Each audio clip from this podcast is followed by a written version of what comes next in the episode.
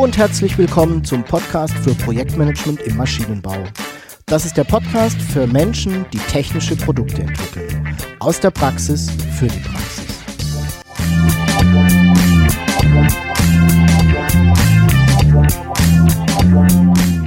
Mein Name ist Jörg Walter.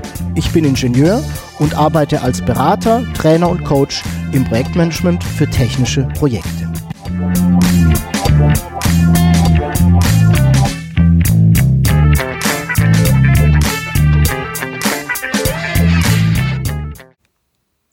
Hallo und herzlich willkommen beim Podcast zum Projektmanagement im Maschinenbau. Schön, dass du wieder dabei bist. Du hörst vielleicht ein wenig, meine Stimme ist angeschlagen. Das liegt daran, dass ich ja in der letzten Woche etwas krank war. Mich hat hier die Grippewelle erwischt. Jetzt scheint es aber wieder zu gehen. Ähm, und ich hoffe, dass die Stimme, ja, zumindest über diese Podcast-Episode, die ich jetzt heute einspreche, ähm, soweit hält.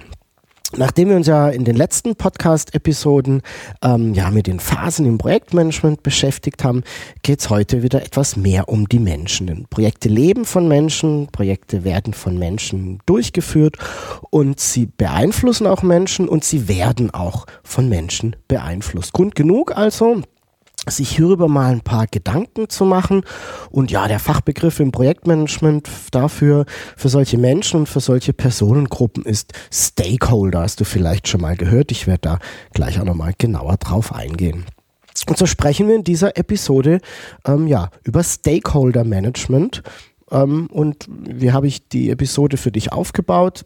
Wir werden zunächst mal im ersten Schritt uns anschauen, was sind denn eigentlich Stakeholder und was ist Stakeholder Management? Ähm, in einem zweiten Schritt werden wir uns mal ähm, anschauen, warum es denn so wichtig ist, sich um die Stakeholder zu kümmern. Und im Hauptteil geht es dann darum, die vier Schritte mal auseinanderzunehmen, die erforderlich sind, um Stakeholder sozusagen im Griff zu behalten. Ähm, dann wird es natürlich wieder Tipps und Tricks von mir geben, ähm, die es dir vielleicht etwas leichter machen, mit Stakeholdern umzugehen. Und ganz zum Schluss gibt es auch meine Fragen zum Weiterdenken. Das kennst du ja schon. Ja, dann steigen wir doch also mal direkt, direkt ein. Was sind denn eigentlich Stakeholder?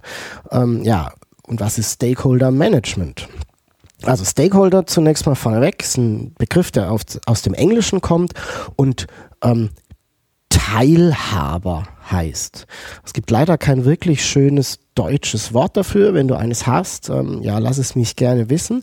Wikipedia sagt dazu, als Stakeholder wird eine Person oder eine Gruppe bezeichnet, die ein berechtigtes Interesse am Verlauf oder Ergebnis eines Prozesses oder Projektes hat. Ähm, Gabler Wirtschaftslexikon ähm, verwendet einen anderen Begriff. Gabler sagt oder spricht hier im Zusammenhang mit Stakeholdern von Anspruchsgruppen. Ich glaube, beides passt ganz gut. Es geht also um Menschen, die in irgendeiner Form betroffen sind, interessiert am Projekt ähm, sind oder tatsächlich sogar am Projekt echt beteiligt sind. Also Menschen, die sich im Umfeld eines Projektes befinden, die Interesse am Ausgang, äh, vielleicht sogar auch am Verlauf eines Projektes haben. Ob das jetzt nun ein berechtigtes oder ein unberechtigtes Interesse ist, das sei zunächst mal daran hingestellt. Ähm, zunächst mal haben sie ein Interesse. Ganz wichtig, einfach um den Begriff auch nochmal abzugrenzen, wir reden hier nicht von Shareholdern. Ne? Also wir reden von Stakeholdern, nicht von Shareholdern. Shareholder sind nämlich Anteilseigner. Ja, bei Unternehmen sind es zum Beispiel die, die Inhaber oder eben auch die Aktionäre. Ne? Da kommt der Begriff Shareholder her, also an der Stelle bitte nicht ähm, verwechseln.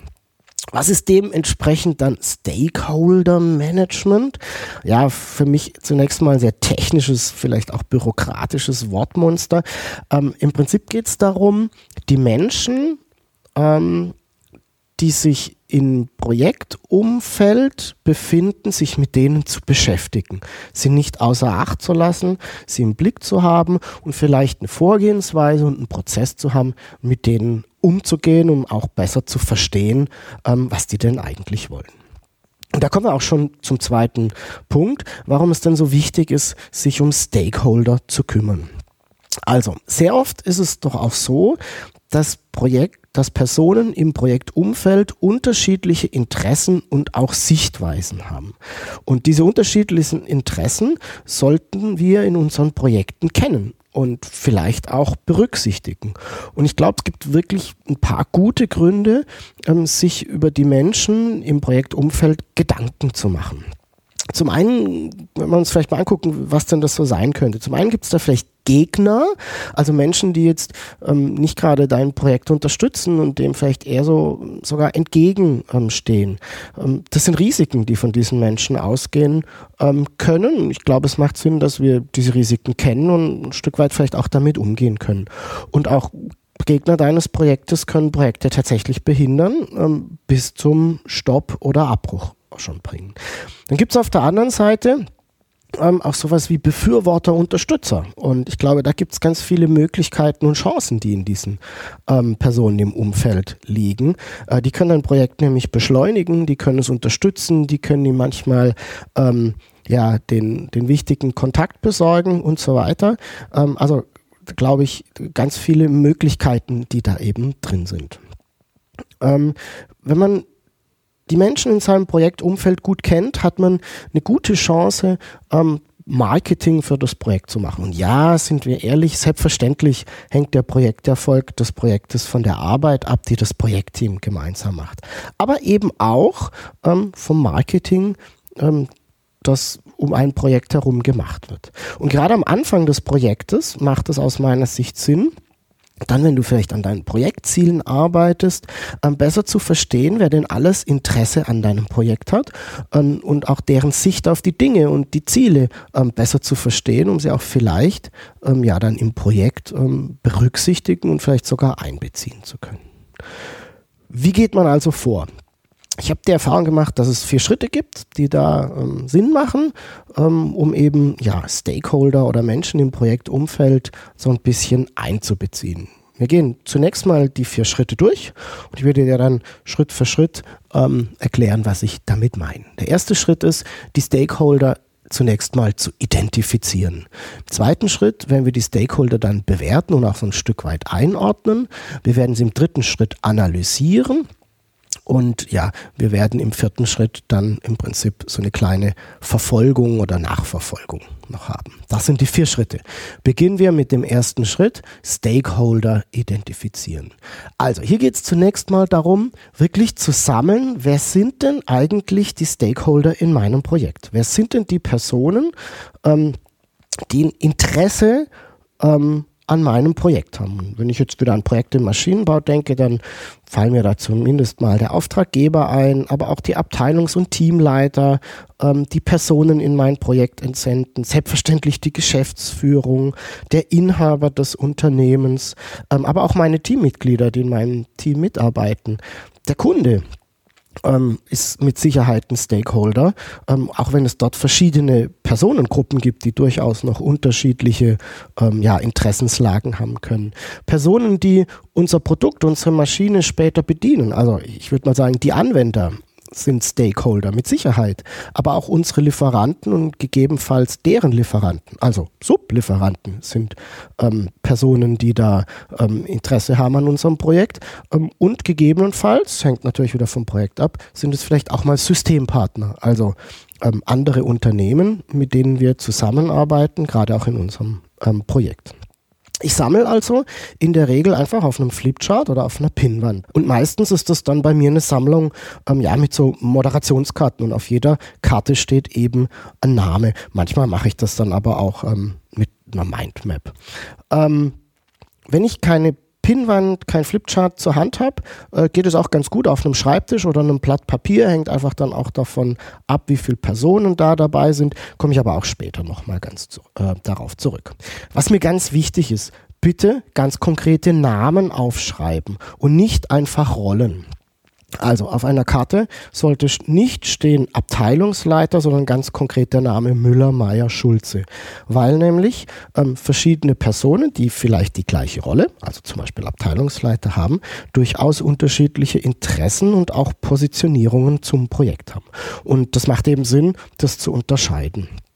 Ähm, Fragen, die mir beim Identifizieren und beim Sammeln helfen, sind zum Beispiel, wer ist denn am Ergebnis das Projekt das interessiert und wer liefert einen ganz konkreten Beitrag zum Projekt? Wer kann den Projektverlauf beeinflussen und wer trifft Entscheidungen für das Projekt? Wer will, dass das Projekt umgesetzt wird und wer will vielleicht nicht, dass das Projekt umgesetzt wird? All das sind Fragen, die ich immer so im Hinterkopf habe, äh, beziehungsweise auch meinen Teammitgliedern dann in der Moderation stelle, ähm, um so ein bisschen das, ja, das Hirn anzukurbeln, um dann eine wirklich gute Sammlung zusammenzukriegen.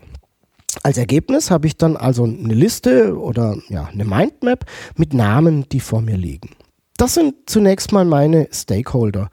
Und ja, mir ging es dann am Anfang sehr oft da so, dass ich etwas erschlagen war von der Menge. Weil wenn man sich tatsächlich mal Gedanken macht, wer denn da so alles ähm, Interesse, berechtigt oder unberechtigt an meinem Projekt hat, dann kommt man sehr schnell mal auf 30 bis 40 Namen. Und dann kommt natürlich auch gleich die Frage auf, boah, wie sollen wir denn das schaffen? Wie sollen wir denn mit denen allen umgehen?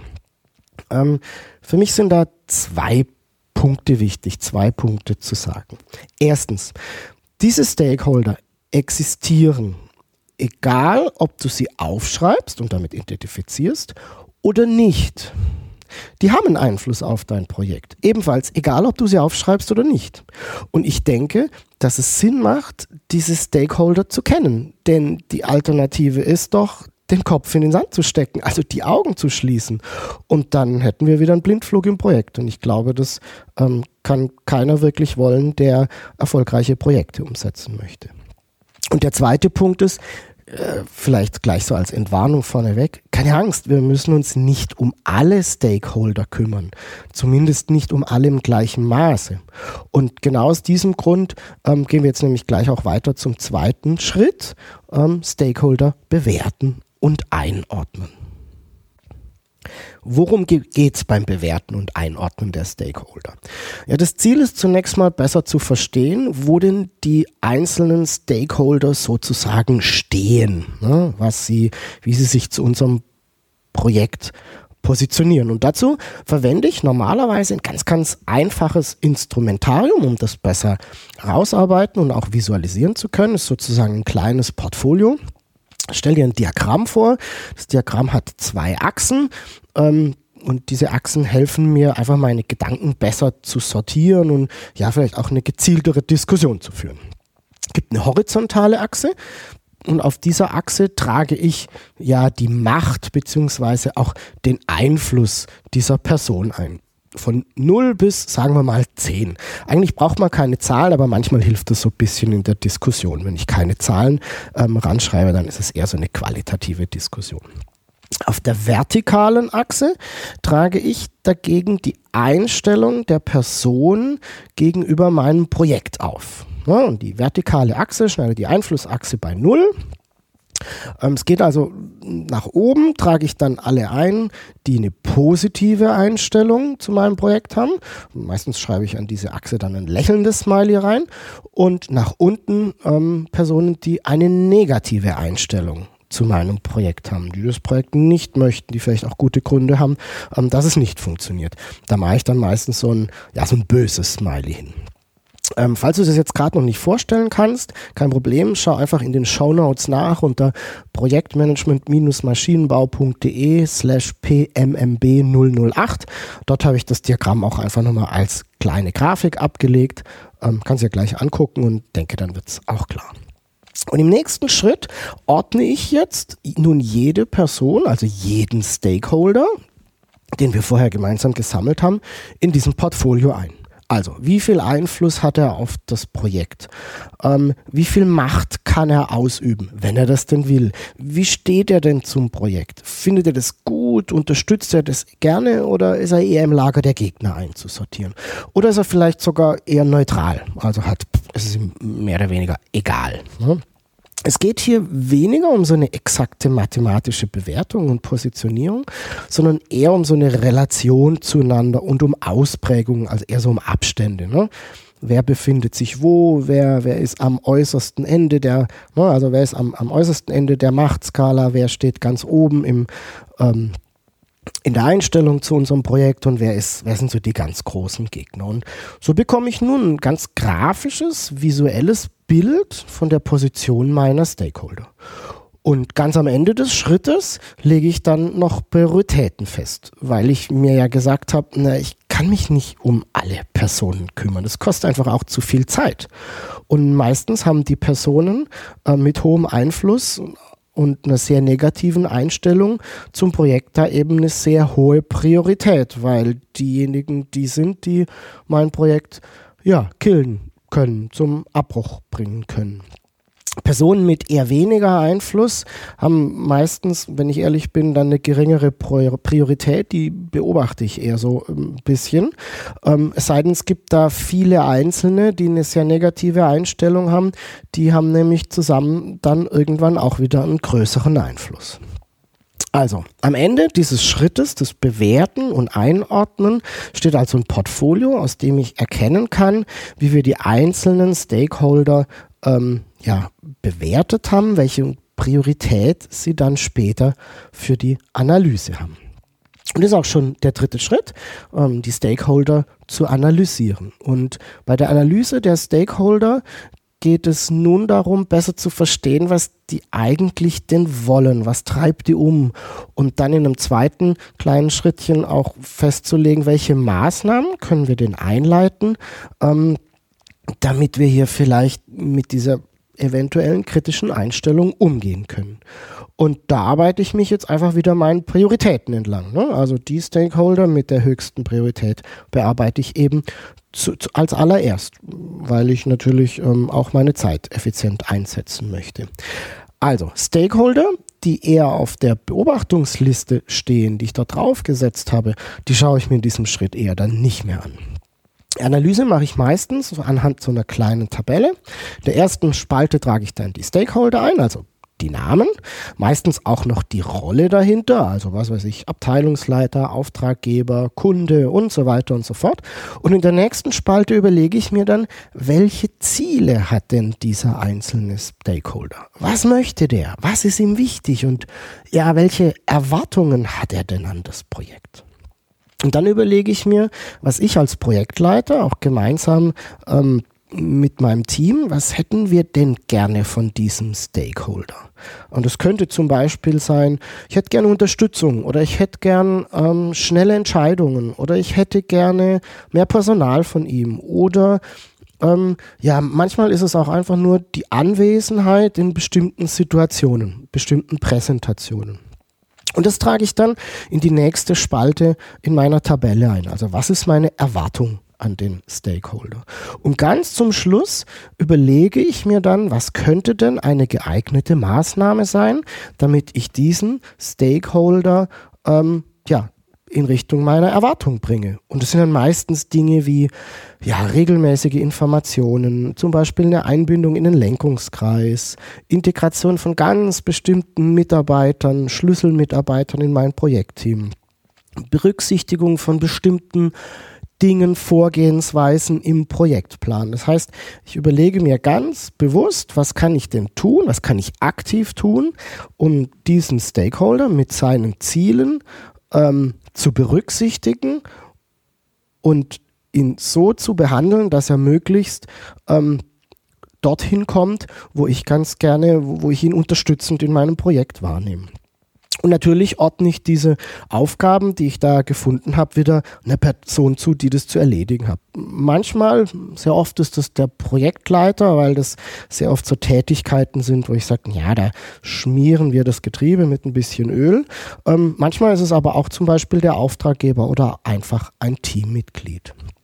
Ja, und als Ergebnis habe ich jetzt einfach eine ganz konkrete Liste mit Aufgaben, die abgearbeitet werden können und die mir dann einfach dabei helfen, mein Projektumfeld deutlich besser im Griff zu behalten.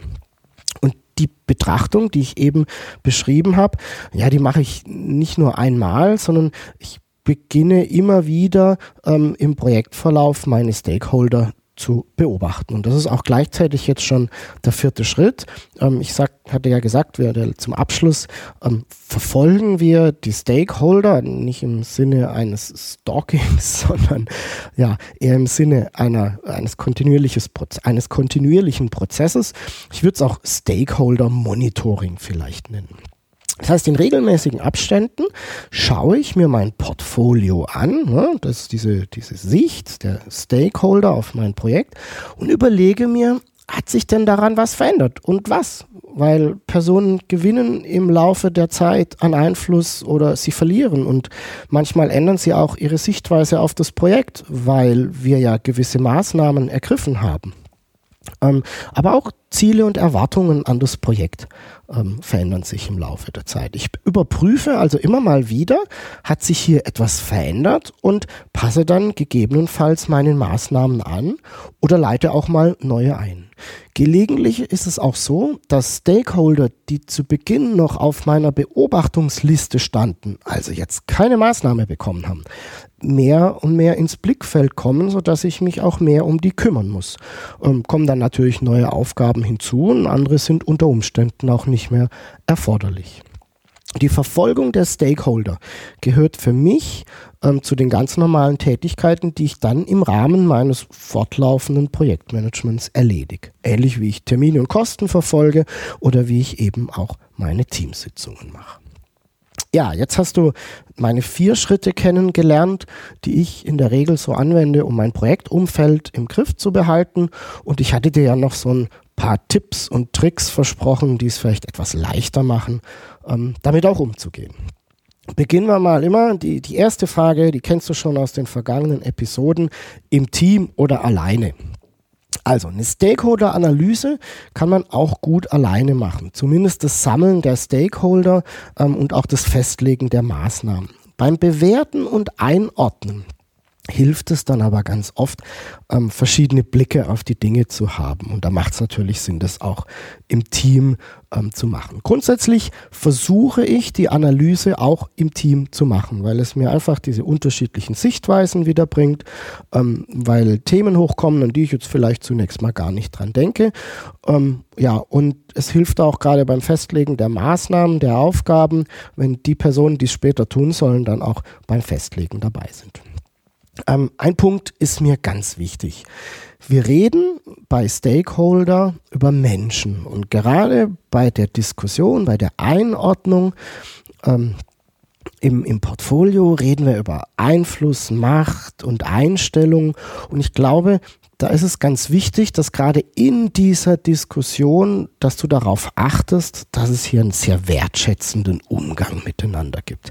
Ich habe nämlich schon sehr oft erlebt, dass da über einzelne Stakeholder sehr abfällig gesprochen wird und ich glaube, das ist der Sache nicht dienlich, weil wir sitzen zusammen und reden über andere Menschen und ihre Sicht auf die Dinge, ihre Sicht auf unser Projekt und ja, nochmal ganz wichtig, achte bitte darauf, dass hier ein wertschätzender Umgang stattfindet. Auch wichtig, wenn eine Person eine negative Einstellung, also ein Stakeholder, eine negative Einstellung zu unserem Projekt hat, heißt das nicht, dass er ein schlechter Mensch ist. Er hat lediglich, lediglich andere Ziele, andere Erwartungen und das ist völlig legitim, dass er die hat und es ist unsere Aufgabe, ähm, das ein Stück weit zu berücksichtigen und auch damit umzugehen. Und unser Ziel ist ja, seine Sicht auf unser Projekt zu verändern und in unserem Sinne zu verbessern gibt noch so ein paar Erfahrungen, die ich gemacht habe, die ich dir gerne mitgeben möchte. Also, das Sammeln der Stakeholder funktioniert am, aus meiner Sicht am besten auf Papier oder mit Moderationskarten. Es ist kreativer, da passiert mehr im Kopf, es ist aktiver und es ist einfach besser, als wenn zehn Menschen gemeinsam ähm, auf eine Leinwand, auf ein Beamerbild starren. Ich glaube, ich habe es in vergangenen Episoden schon mehrmals gesagt. Ich glaube, es gibt nichts Schlimmeres als solch eine Situation, da entsteht nichts Neues. Wenn ich die Namen auf die Karten geschrieben habe, dann fällt es mir auch leichter, gleich die Einordnung zu machen, weil ich die Karten an der Pinnwand so lange verschieben kann, bis sie an der richtigen Stelle sind. Auch das ist mit so einer digitalen Lösung ähm, meistens nicht richtig gut. Das Sammeln der Erwartungen und der Ziele und auch das Festlegen der Maßnahmen, das hingegen funktioniert dann am besten wieder, wenn ich mit so einer Tabelle zum Beispiel ähm, in Excel arbeite und da übertrage ich den ganzen Kram dann einfach wieder. Und dann arbeite ich dann gern wieder mit dem Rechner, ähm, zumal es auch einfach eine sehr gute Grundlage ist, die Stakeholder dann Schritt für Schritt ähm, zu verfolgen. Und ganz wichtig, ähm, so ein letzter Tipp, ähm, versuche es in deinen Ablauf einzuplanen. Ich habe für mich so eine kleine Checkliste, die ich jede Woche, jeden Monat oder auch einmal im Quartal quasi abarbeite, ähm, die mir sicherstellt, dass ich an alle Dinge denke, ähm, die ich mir regelmäßig anschauen soll. Und da steht zum Beispiel das Thema Terminplanung drauf, da steht drauf, dass ich meine Projektkosten regelmäßig aktualisiere und auf dieser Liste steht selbstverständlich auch die Stakeholder-Analyse. Und damit stelle ich sicher, ähm, dass ich in mein, meiner regelmäßigen Projektmanagement, Projektverfolgungsarbeit die Stakeholder nicht vergesse. So, und jetzt sind wir auch schon bei meinen Fragen an dich zum Weiterdenken. Ähm, die Fragen haben ja immer so ein bisschen die Idee, ähm, das, was wir heute gemeinsam besprochen haben, nochmal ein bisschen ja, in deinem Kopf widerhallen zu lassen. Und die Frage ist für dich, wer sind denn in deinem Projekt die wesentlichen Stakeholder? Und wie stehen die denn zu deinem Projekt? Und welchen Einfluss haben die? Und was könntest du tun, um diesen diese Einstellung zu deinem Projekt zu verändern. Bin sehr gespannt auf deine Überlegungen hierzu. Ja, und jetzt sind wir auch schon am Ende der heutigen Episode. Ähm, wie gehabt, alle wichtigen Infos ähm, zur Episode findest du unter www.projektmanagement-maschinenbau.de. Darfst mir auch gerne wieder Ideen und Wünsche zum Podcast schreiben. Vielen Dank an alle, die das bisher schon getan haben. Die E-Mail-Adresse ist feedback at projektmanagement-maschinenbau.de. Und vielleicht magst du mir auch deine Überlegungen zu meinen Fragen zukommen lassen. Ähm, du hast es schon gemerkt, der Podcast ist jetzt umgestellt auf eine wöchentliche Erscheinungsweise. Das heißt, jeden Dienstagmorgen, wenn du ins Auto steigst und dein, ja, dein Podcast-Player, wahrscheinlich wird es ein Handy sein, anmachst, wirst du eine neue Episode bekommen. Ähm, und ja, ich würde mich auch sehr freuen, wenn du den Podcast an Freunde und Kollegen einfach weiterempfiehlst. Ebenfalls freue ich mich über eine Bewertung von dir bei iTunes. Den Link dazu findest du ebenfalls wieder in den Show Notes. Ich bedanke mich bei dir fürs Zuhören, freue mich auf deine Fragen und dein Feedback. Tschüss und bis zum nächsten Mal. Dein Jörg Walter.